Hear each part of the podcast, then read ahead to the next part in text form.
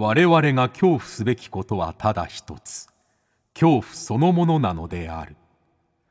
この番組は事故物件住みます芸人松原谷氏が恐怖の本質を探求すべく各界の道を極めた人々と恐怖について語らいます。松原谷氏の興味津々。ご一緒に恐怖の感性を磨きましょう。こんばんは松原谷です。今夜の対談相手は土壌学者の藤井和道さんです。1981年富山県出身。京都大学農学科博士課程を卒業後国立研究開発法人森林総合研究所の主任研究員に。日々面白い土と生き物を求めてスコップ片手に日本や世界各国を飛び回り未来につながる土壌開発の第一人者としてメディアにも多数出演されています。そんな藤井さんとの対談をお聞きいただくのですが、えー、まあ、むちゃくものすごい量の情報あの知識知識量をねあのお持ちの方ですごいいろんなことを喋ってくださいました、えー、でまずねなぜ土に興味を持ったのかというお話からですね。土って何なのと。結局土って何なんですかっていう話も、えー、教えてもらいまして。で最後僕が、あのー、去年住んだ事故物件で、まあのとある土を回収したんですけれども事故物件で回収した土の解説を、えー、お願いしてみました。もうすごい話になっております。番組をねお聞きの方はぜひハッシュタグ興味津々興味の今日は恐怖の今日で興味津々でツイートたくさん感想をつぶやいてください。それではお聞きください。どうぞ。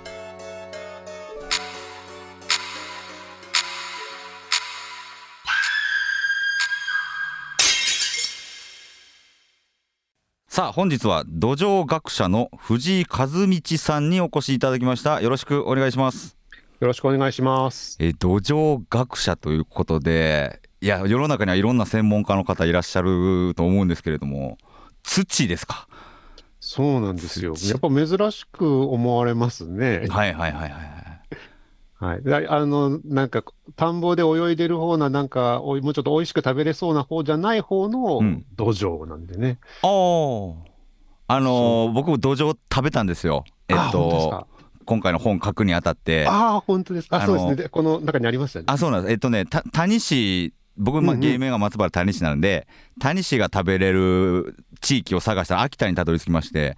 そしたら谷市と土壌ってその田んぼにあのー、昔よくいたそうで。はいはいはい、で土壌の柳川風だったかなという料理を食べたんですけれども、なかなか谷市自体がもうあのなくて。だから谷市食べれず土壌を食べたってなるんですけどその土壌じゃなくて、えー、土のこれなん？そうです。ね土壌の上がこれ土辺になんかゆずるの右側みたいなねそうなんですよあれもだから僕の先生とかはお嬢様のお嬢様の方か、あの、ああ、の、嬢ね。はいはいはい。はいはい。でも、だお嬢様は、数十年でできる、うん、だお酒は数ヶ月の醸造の醸も、あ醸もだから数ヶ月でできる、はい、でも土は数百年、数年、数千年かかるぞ、みたいな。かかんだな、土って。そうなんですよ。土辺になるだけで、突然、こう、気の遠くなる話 いいですね。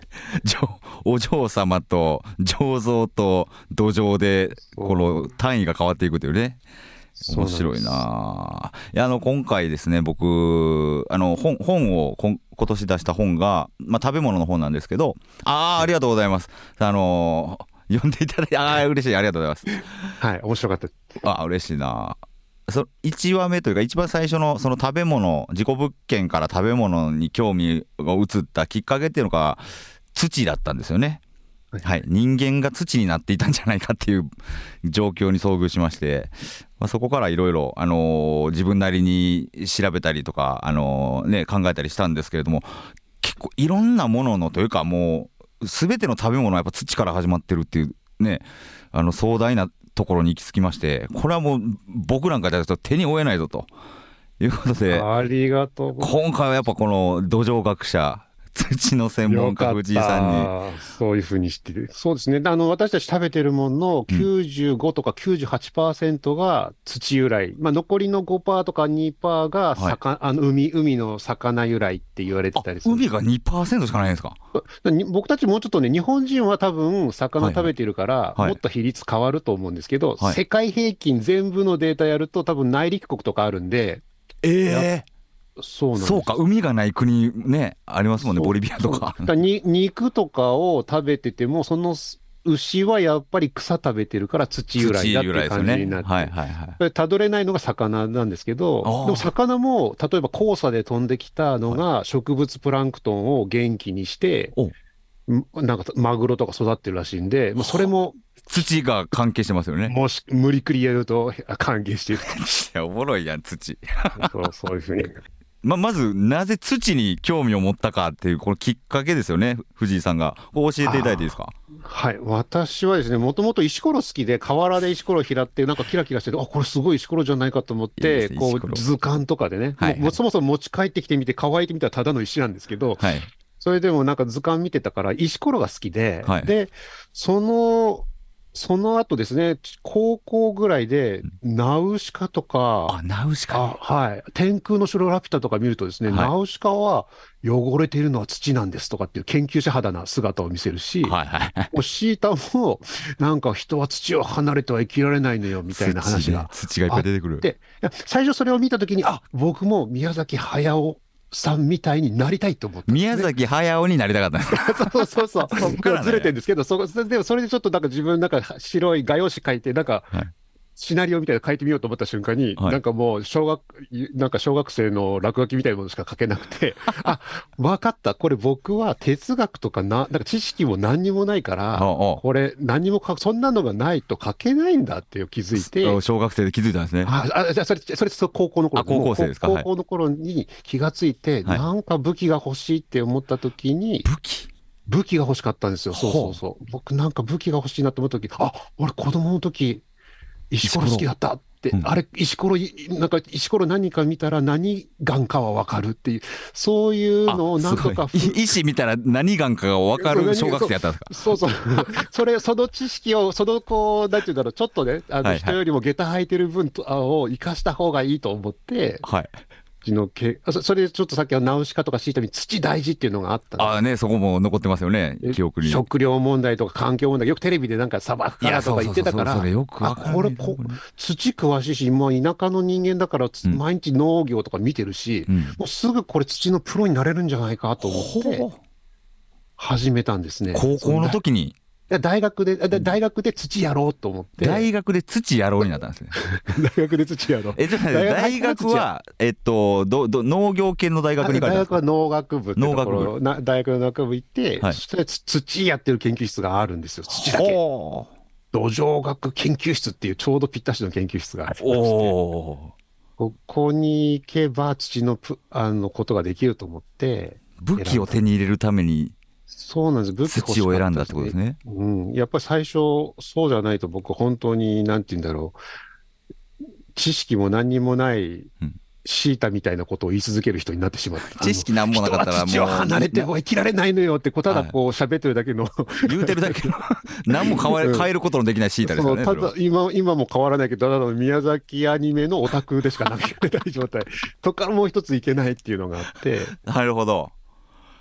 でも土を研究し始めたと。いうことですけど、はい、このやっぱり、あのー、改めて考えてみるとですね土って何なのという、これいあのたくさんの人が実は土のことはほとんど知らないんじゃないかっていうあのことを知ったんですよ最近、まあ、僕自身も知らないし、はい、これちょっと土って、まあね、大壮大だと思うんですけどざっくり言うとどういう物質というのがな、はいはい、何なんですか土って。うん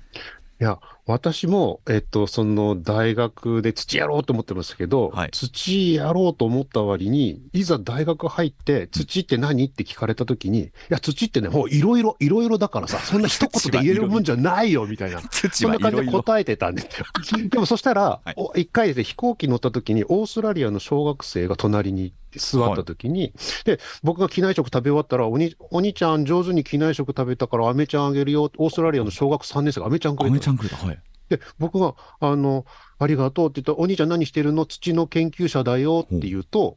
オーストラリアの小学3年生が、僕土のこと知ってるよって言って、な、なになにって言ったら、土ってのは、えっ、ー、と、岩が風化してできる砂と粘土を聞いたことある。と、それと植物が腐ったものが混ざったものなんだよって。小学3年生が。おで僕多分その時土って何って言われたら土そんな一言で言えるわけないだろうみたいな逃げてたんですね。あのごごまかしに入る。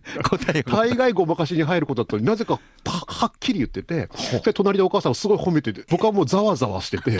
やばい。おオーストラリアの小学3年生すごいみたいなその時大学院生だったのにい。まだにちゃんと答えられないんで でもその答えが一番いいと思ってて植土っていうのは砂と粘土と植物、動植物の腐ったものの混ざったもんだっていう。はあ、砂と粘土と動植物の死体が混ざったものが。腐葉土みたいなね、カブトムシの餌みたいなの。それだけじゃなくて、うん、えっ、ー、と、やっぱ砂とか粘土が混ざってて、はい、あの、なんかただ生き物が死ぬだけだったら多分、えっと、お風呂のとか、あの、台所のシンクとかでビス、なんか、ねっとりした、こう、カビとかだが死んだだけでも、できそうな気がするけど、はい、それだけじゃなくて、なんか砂と粘土が混ざって、複雑なものができてるこの砂と粘土、まあ、砂ってなんか、い岩のかけらかなみたいな感じではいはい、粘土ってもう土じゃないんですか、その時点で？あ、そうですね。だからね、えっと、でも、例えば地層ってあるじゃないですか。地層ね、はい。恐竜の化石が出てくる地層があるんですけど、はい、例えば地層からジャガイモ出てこないじゃないですか。あ、出てこない。はいはい。うんうん、逆に土から恐竜の化石もあんまり出てこないんですよ。ええー、あ、そうなんだ。その違いってなんだろうっていうのが。ちょっと待って。これ今、初めて聞きましたね。土と地層違うんだ。や、そう、土と地層が違う。だから、地層ってのは昔生き物がいたかもしれないけど、今いない場所で、うん、土っていうのは今生き物を生み出してる場所で、なんか今物語がそこで今始まってる。はあ。で、こう、地層の方は昔の物語を閉じ込めてる場所みたいな。え、地層は昔土だったんですか？昔土だった。昔はもちろん土なるほど、なるほど。ということは、あの、今でいう土っていうのは、ナウ、ナウのもので、地層は和図のものというか。そう、和図だったり、あとはか風とか水とかで溜まっただけのもの。そ、それが溜まったものが、そこからまた、そこから今、新たにその場所で物語が何か始まる、なんかこう、人間が耕して、それに土が、それでこう、そこにまた何か生まれてとか、はい、種がから芽を出してって、始まった瞬間、それも土なんです。でもそれが何も物語が始まってなければ、排石物で、はい、地層だ。ものそこなんかこう微生物が生まれて、はいはい、そこに植物が生まれて動物が生まれてってそういうそこの環境、今、はい、そこのいる周りの環境と生き物たちと土岩が相互作用をして、はい、もうなんか物語が始まっていると 土になるっていう。めちゃくちゃロマンチックですね。ね。物語が始まるものが土。はい。あまあ、真面目に言うと生物活動があるかないかでも って土と地層っていうのは岩石っていうのを分けて面白なるほどな。でこの土なんですけど、はい、このあの藤井さんの本にも書かれてたと思うんですけどそもそもどこからやってきたというか最初から地球にあったものなんですかという。あ、そう。地球はだいたい46億年の歴史があるっ言われています。はいはい、で、生命が誕生したのはだいたい40億年前らしいんですよね。生命が40億年前なんですそう。6億年ぐらいちょっとじらされてる。で、生命誕生する。6億年生命はいなかったってことですね。いなかったらしい。まあ、海ができて、順番ですよ。冷めて、海ができて、その後、もうちょっと早くなるかもしれない。今のところは40億年前の化石ぐらいが一番古いって言われてて、はい、でそこからですね、地球に土ができたのは最近5億年？だから41億年じらされて土ができてる格好。地球ができてから45億年じらされた、はい、そこまでじらされてる。40億年前に、うん、えっと、生き物は誕生したんですけど、はい、それが陸地に上陸したのが5億年前だって言われてて、はい結構じ時間かかる。なんでかっていうと、その3、生き物が登場して、うん、その後光合成するやつらが酸素を生み出し始めて。植物系のやつらですね、はい、はい。はい、で植物のやつらが酸素を生み始めて大気中が酸素でちゃんといっぱいになってそれがさらにオゾン層まで作ってっていうのが、それが結構時間かかったらしいんです。だからそれその時点で6億年前ぐらいになっててははははそこから一生懸命上陸し始めてようやく最近5億年。上陸するまではだから地上には生き物がいなくて海の中の生き物が何かを生み出してたってことなんですね。はい、海の中は多分いろいろこうなんか、うん、んといろんななんか生き物いたと思うんですけど、はいはい、例えばダンゴムシのご先祖様みたいな三葉虫みたいなのとかのご先祖様みたいのご先祖様ですけど みたいなのがいたと思うんですけどはい、それに対して陸地っていうのはずっと岩石砂漠だったと。もう岩ただ岩肌があるだけみたいな。岩しかなかったんだ。うん、はははまあ見てきたようなこと言ってますけど、見たことあるそうですね、5億年前の話ですからね。はい、そうか、そうやってできると。え、はい、でもまあこう、その、なんですか、5億年前に、まあ、海からその生き物が上がってきたと、で、まあ、酸素がなんかでオゾン層もできできたと。で、まだ土ないですよね。そうなんです。で、最初はなんか多分、えっ、ー、と、地衣類って言って、えー、地衣類？とか苔植物ですかね。はいはい。地衣類っていうのはよくですね、あの、えっ、ー、と、コンクリートの色を黄色くさ、あの、ペンキみたいにしてるような、あれ、粒、あれ、粒大々苔っていう地衣類なんですあれ、めちゃくちゃ気になる。あの、オレンジ色のやつですよね。はいはい、そうです、そうです。あれが何なんだろうってずっと思ってて。あれは光合成する、はい、えっ、ー、と、シアノバクテリアっていう、あの、海の中にもともといたやつらと、それとカビが共生してるんですよ。だからカビが根っこの代わりに菌糸で栄養を集めてきて、はいはい、もう片方は光合成して、糖分作ってきて、交換庫して生きてるあの、二つの共同体というか、共生体っていう。カビとそのもうもう一つの、その、えっと、シアノバクテリア、うん、卵巣とか。シアノバクテリアとか卵巣って言いますけど、はいはい、光合成するあの単細胞生物。単細胞生物がいて、で、カビ、カビとこの共生してるということなんですそう、多分どうでしょうね、最初もしかしたら、どっちかが食べてやろうと思ったのかもしれないですけど、はい、それがいつの間にか一体化して、一体化して、これ、一つの生物なんですか？それはそう、一つの生物。え？それはなかなか説明できないですけど、でも結構例えば、はい、あの私たちの思考とか、はい、あるいは台所のシンクにあるぬめりとか、ああいうバイオフィルムっていうんですけど、はい、そういうぬめりの中でいろんな生き物たちは共存していて、そこでなんか遺伝子がいろいろ入れ替わるらしいですね。あ。の病気にかかるような、あるいは相手を食べてやろう、食べとか、あるいはその僕たちが風邪ひくように、その時に遺伝子がちょっとずつ交換されたりして、ちょっとずつ相手のものをかもらったり、与えながら進化していろんな生き物が生まれてきたと。だからこう、私たちの体の中にもいろんな生き物が今すでにその歴史の中で入ってきてたりする。自分だけの体じゃないわけですね。そうそうそうそう。だ私たちホモ・サピエンスっていう一種類の体を今動かしているつもりですけど、はいはい、大体例えば腸内細菌とかだけでも1000種類いるわけだから、1001種類のリーダーとして今、私たちは動いてる。リーダー、本当はあの漫画で寄生獣っていう漫画が好きなんですけど、あれって人間の中にもいっぱいおるわけみたいな、まあまあ乗っ取ってるわけですけど、だから一つの個体の中にいろんな生物がいて、代表が人間ですみたいな、そうそうそう。僕は代表のつもりですけど、それも怪しいっていう。わあ、もう、いや、本当怖い、それ考えたら怖いな。誰が喋ってるんでしょうね、今、そうですよね。前でみたいな話になそれ、本当思うんですよ、最近。誰が喋ってんだろうっていう。あでもちょっとせっかくだから土の話をもっとすると、その腸内細菌1000種類って言われてるんですよ、大体。ええそれに対して土の中の微生物って1万種類ぐらいいて、ほうほうほうほう。大体大さじスプーン1杯の土の中に、うん、いわゆるバクテリアとか細菌って言われるものが、はい、大体1万種類いてお、お腹の中の腸内細菌の10倍いるんですよ。ほうほうでしかも100億、その大さじスプーン1杯に100億個体とかいるんで、もう人世界人口を超えるんですよね。すげえ。もうそこが地球なんですね、もう地球以上そうそうそうそう。それがこう、土を生み出し、そ土からそこでそ生き微生物が育つし、その死骸がまた土になって、またそしたら土が変わるから、また違う微生物がそこで育ち、またその死骸が土になると、また違うもんになるっていう、そういうなんか無限なこう、サイクルがあるがゆえに、はい、土って何かっていうのは、さっき僕なんかこう答えてみました。砂と粘土と腐食ですよって言わ,、言わ言いはしましたけど、いまだに僕自身は土って何だろうっていうのを、はっきり答えられるわけではないという。うん。はあ。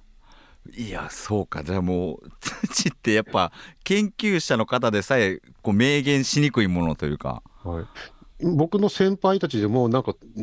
あの名誉教授で人ずっと研究してきた教教授の方が、はい、最後に、えっと、まとめた本の本が、うん、土、土とは何だろうかとか、土とは何かとかいう本を書いてる人たち結構いるんですよ。まだ土わからないですか？そうそう、何十年も研究して、やっぱ土って何だろうってとこにやっぱ行き着くし、はい、結局よくわからんぞ、あいつっていうぐらい分かってない。まあ、生命もそうですね。生命とか土ってさっき言ったように、その、なんかこう、いくつかの物質を混合したらできるっていう感じじゃなくて、はい、永遠となんかこう、無限にサイクルが行われて、なんか循環しちゃうところを生命って言ってるような気がしていて、足し算引き算で作れないところっていうのが、こう、科学技術結構苦手なんですよね、そういう対象っていうのは。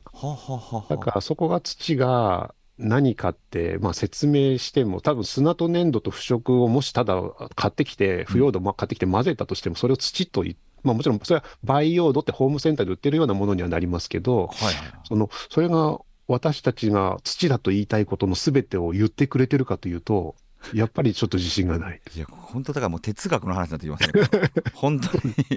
本当です。水とは何か、人とは何か、善とは何かみたいな、土とは何かが全問答みたいなことが始まり全問答になり、ね、それは土ではありませんみたいな。すげえなそうなん。まあ、その土を、うん、これも土じゃ、まあまあ土が何かっていうのははっきりわからないではあるんですけれども、ちょっと僕、あの事故物件住んでまして、はい、いろんな事故物件借りた時にその土を、ね、ああありがとうございます。怖い食べ物という本で書かせてもらったんですけど土を、ね、回収したんです目に土が出てきたんで。これがねあちょっと待ってください。もう匂いがもうすごいんですけど。あ匂うんですかまだ。あ全然匂いますね。このジップロックに入れてても。これなんですけど。あ本当匂いますね。そんなことす。ごいな。そこまで通ってたらもうそれでも超科学じゃないですかこのこれがあれですなその事故物件で亡くなられた方の意外意外の場所にいろいろたもの何年か経ったものですよね。はい、2年間、まあ、放置されて白骨化された遺体の、まあ、警察が骨を回収した後の残ったものというか。もうすげえ匂うんですけどジップロック二重にしても匂うんですけどあでも二重にするのはいいですよ。あの僕たちも土をその微生物とかよくないものが外に逃げ出さないように二重にするっていうのは土のあの土をあの保管する時の一番鉄則なんで。あそうなんですか。はい。やっぱり一重だと色もしかしたら出てしまうかもしれないから何でも二重に何でも二重にするのが鉄則なんです。はい。これをちょっとあの藤井先生にちょっと見ていただきたいとね現物を送りたかったんですけどちょっとで データだけね送らせていただきまして、はい、もらいましたよこれ。土壌分析を、ね、あそうなんです。させてもらったんですけど、なんどうどうなんです？かここの。超面白い面白い。僕もえっとねこんなすごいえっと、下球体リン酸って、要するに植物が吸えるリン酸っ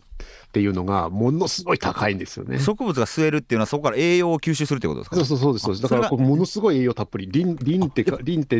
窒素とリンとカリウムっていうのが植物の三大栄養素って言われてるんで、そのうちのリンに関しては、ものすごいたくさんあるっていう。はあだから栄養はすごいんですね、これは。栄養、リンに関しては、ね、リン、リンだけに特化した栄養。突出してるっていう。リンがね、そう、ぴょーんってこう、うん。大体農家の人たちは肥料をやる前に自分の土の肥料が何が足りてないかっていうのを調べてからね、はい、これ、あの、分析してもらって、こういう、まあ、人間でいうところ人間ドック調べて、その後、うん、えっ、ー、と、あ毎日走らなきゃだめだなとか、酒やめなきゃだめだなとか、はいはい、あるいはあのサプリ食べた方がいいなとか、そういう話足りないものをね、うん、はい。はい、そうです。でそのそういうのを調べるから、農家の人たち、みんなこれ知ってるんですけど、みんなこのこれを見て、どうしたらこんな形になるんだっていう。あこの形になることが珍しいないないない。普通ですね、リンはね、足りないんですよ、土リン足りないんだ、普通は。うん、土は大概リンとか窒素とか、はい、えーと、カルシカリウム、カルシウムっていうのは植物が吸っちゃうもんですから。そうか、ああのあれですよね、その作物育てた後って、はいはい、栄養植物が吸っちゃうから、土は常に足りなくなってるってことなんですね。で、それがどこ行くかっていうと、私たちの体の中でたまるんですよね。おお。だから、そういうことなんです。それが、それが今、その人人間の死体だって言われると、僕、私は最初から答えは知ってましたから、はい、あの聞いてたから、はい、あ、そうか、だから人間ってやっぱり輪の塊なんだな輪を吸収した人間のそのままが出てるってこと。はい。唯一一回私似たようなのは見たことあるのは、はい、あの、小笠原の島で、はい、あの、研究発表で他の方がされてた時に、はい、ちょっとだけものすごい輪溜まってるわって、言ってた土があって、それとちょっと似てます。小笠原の土小笠原の土にちょっと似てる。そそのその土はなんでリンがこれはね、えっとね、なんか、海鳥が巣を,、巣を作ってて、海鳥が延々とそこでうんこをしてうんこなんだ。うんこ、そう、海鳥の糞とか、あと海鳥自身の死骸とか、はい、そういうのが入ってるところで、やっぱりリンがものすごい過剰になるっていう。うんことか死骸は、やっぱりリンが。やっぱり人間って、例えばエネルギー、ATP とかってよくエネルギーを生み出すときに必要になるのは大体リンなんですよね。はい、だからこう、私は窒素とリンの塊だと思っていいんじゃないかな。人間の体って炭素と、炭素もちろんありますけど、はい、炭素って何でも生き物は半分体の半分、水除いたら半分炭素みたいなもんなんですけど、はい、残りは特にリンと窒素っていうのはすごい多いですね。へえ。まさにじゃあ本当、それを表してるというか。うん、そうです。動物、人間のはい。そのままさに生きてる、生きてるっていう。生きてる生きてたっていうことを示してますよね。これ、あの、他に気になる項目というか。他はね、えっと、そう、リンが多いのに、うん、案外酸性っていうのが驚きました。これは逆に僕、よくですね、死骸が、人間が死ぬと、死んだ、もし死んだところが埋まっていると、例えば金田一少年で、はい、なんか死体が埋まってたところが、アジサイが色が変わって、そこだけ、えっと、ピンクになってて、あそこに埋まってるっていう話。それ金田一でやってたんですか？はい、金田一少年の事件すごいな。そうそうそうそう、土使ってるんです、で、そういうことが言われるぐらい、人間の体ってどっちかというとアルカリ性なんですよ。あ、人間の体ってアルカリ性なんだ。ちょ、ちょっと待ってください。この、僕、はい、このアジサイのくだりも、どっちの本だったかな？あの、藤井さんの本に書かれて、はい、ちょっと書きました。はい、そうです。書いてましたよね。あの、アジサイって普通、日本だと雨が多いと土が酸性になって青色になるっていう。うん、あ、そうなんだ。雨が多いとえ酸性になるんですか？土がカルシウムがなくなっちゃ雨で流れちゃって、はあ、そうすると土酸性になっちゃって酸性になるとアジサイの花の色がそ,、えっと、そうすると土の中からアルミニウムっていうのが溶け出してアジサイってなんかこうはもうなんか根っことかで選別せずに、はい、が花までアルミニウム持ってきちゃうんですね。結構変わった生き物。で、その色素、ピンクの色素とアルミニウムがくっつくと青色になるんですよ。化学反応じゃないけど。化学反応な、純粋なる化学反応が起きて、あの、もともとピンク色、アジサイっていうのは普通はピンク色のもんなんだけど。アジサイってピンク色なんですか、普通は。はい、そうなんです。中性とかアルカリ性の土だったらちゃんとピンク色になるようなものが、まあ、今日本だと品種改良いくらかしてると思いますけど、普通の場合はピンク色で、それに、えっ、と、それをこう、日本の土に植えか直すと、青色になります。その。めっちゃおもろいやん。っていうのをもう金田一少年の 作者も知ってて。てて、はいはい、はい、死体が埋ま、だからだから逆にピンク色が埋まってるところは何かあるんじゃないかと疑いたくなると。ほう。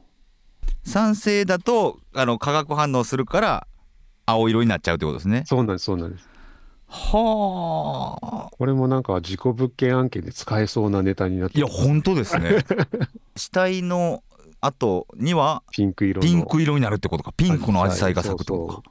っていうような感じで、基本、体っていうのは、アルカリに、私たちの体、例えばカルシウムとかもいろいろ私たち食べてるじゃないですか。はいはい。そういったものがいっぱいあるので、どっちかというとアルカリ性になりやすいんですよ。多分そのまま死んだのがただただただただただ乾燥したら。はいはいはい。あの水が抜けただけだったら多分アルカリ性になってたと思うんですけど、この土は酸性になってるんですよね。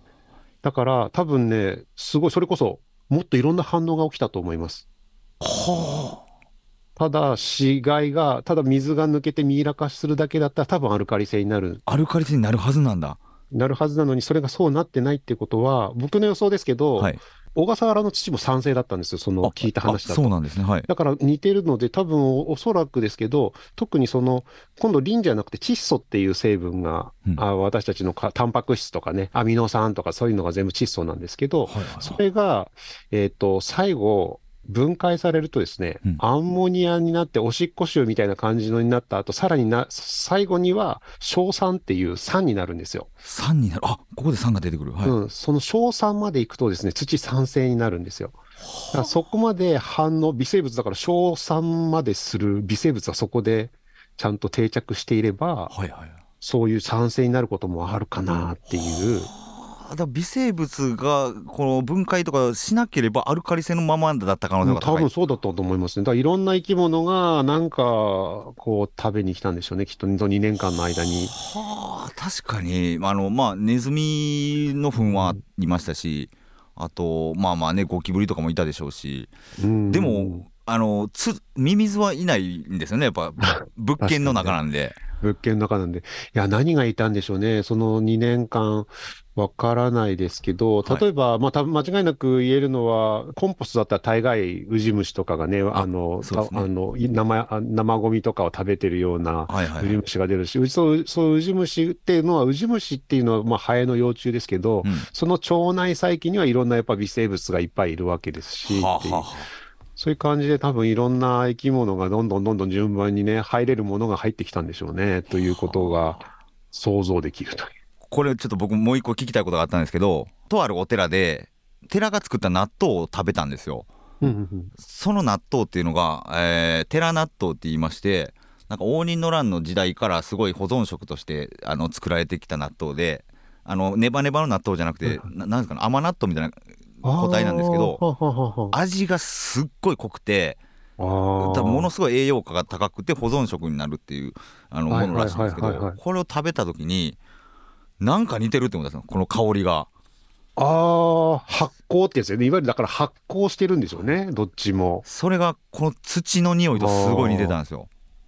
そうかなその少なくとも言えるのは、その納豆を作る納豆菌っていうのも、はい、元を正せば土の中の微生物の一つなんですよね。ええさっき土の中には1万種類いますよって言いましたけど、うん、土から取り出して私たちが使えるのって1%ぐらいって言われてるんですよ。あ、1%なの、はい、99%は土から取り出そうとしたらその瞬間死んじゃうというか。え、あ、菌がですか？はい、菌、はい、菌が。ななんでかっていうと、多分土の中でみんなこう分業してるんで、一、はい、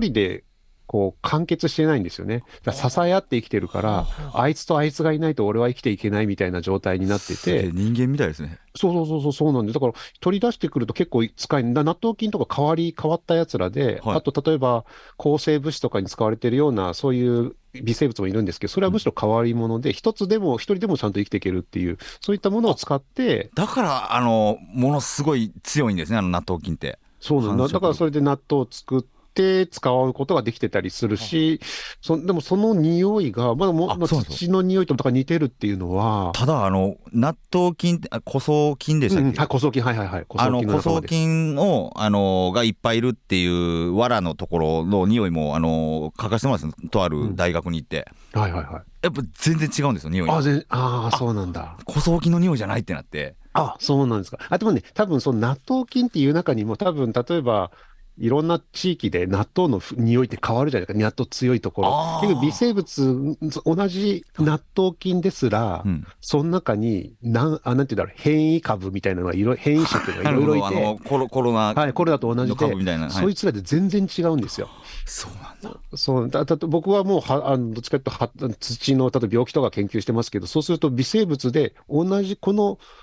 フザリウムって一つのカビがいるんですけど、普通は全部落ち葉分解してるいいカビなのに、その中の突然変異を起こす一種類だけが全部いろんな野菜枯らすんですよ。うわ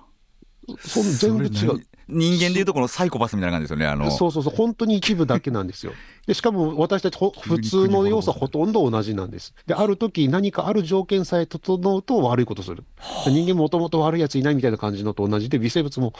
日頃悪いことしないはずなんだけど、なんか条件が悪くなると、病気を引き起こすみたいな感じ、ね、めちゃくちゃ面白いですね、その話。うん、だからそういうの、納豆菌も多分、多分それで本当にいろいろいて、でも、でも、でも多分、なんか枯れ草とかから本当に匂ってくるのはいろんなやつらがいるから、それと多分納豆っていうのは一種類のか2種類そ、そんなに多くない種類で育てて、はい、あの発酵してるはずなんで、やっぱ匂いが変わってくるはずなんですよ。土の匂い嗅いでもらうと、多分複雑な匂いするはずですね。複雑なね、カビ、カビの匂いとか、うん、あるいは例えば僕がよく知ってるのだとジ、ゲオスミンっていう土の泥臭さの成分出す、はい。バクテリアの匂いだとか、もういろんな匂いなんですね、あと根っこの匂い、根っこはね、どっちかというと爽やかで、リあのレモンの香りでレ、リモネンとかそういう物質も出てたりするので、そういうのが混ざった不思議な匂いがしてしまうという。だから匂いだけでもやっぱ土ってこう一つで語りきれないというか、ものなんそうなんです。いやちょっとああもう時間がね まだまだ聞きたかったんですけれども実習もよろしくお願いしたいと思います。ということで今週は、えー、土壌学者の藤井和道さんにお越しいただきました。どうもありがとうございました。ありがとうございました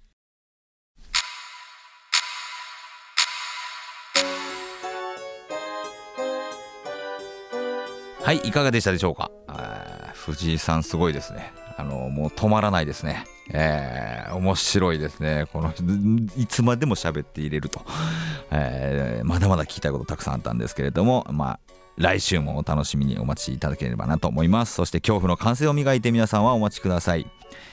ということで松原谷氏の興味津々今宵はここまでです。皆様どうかお元気でさようなら。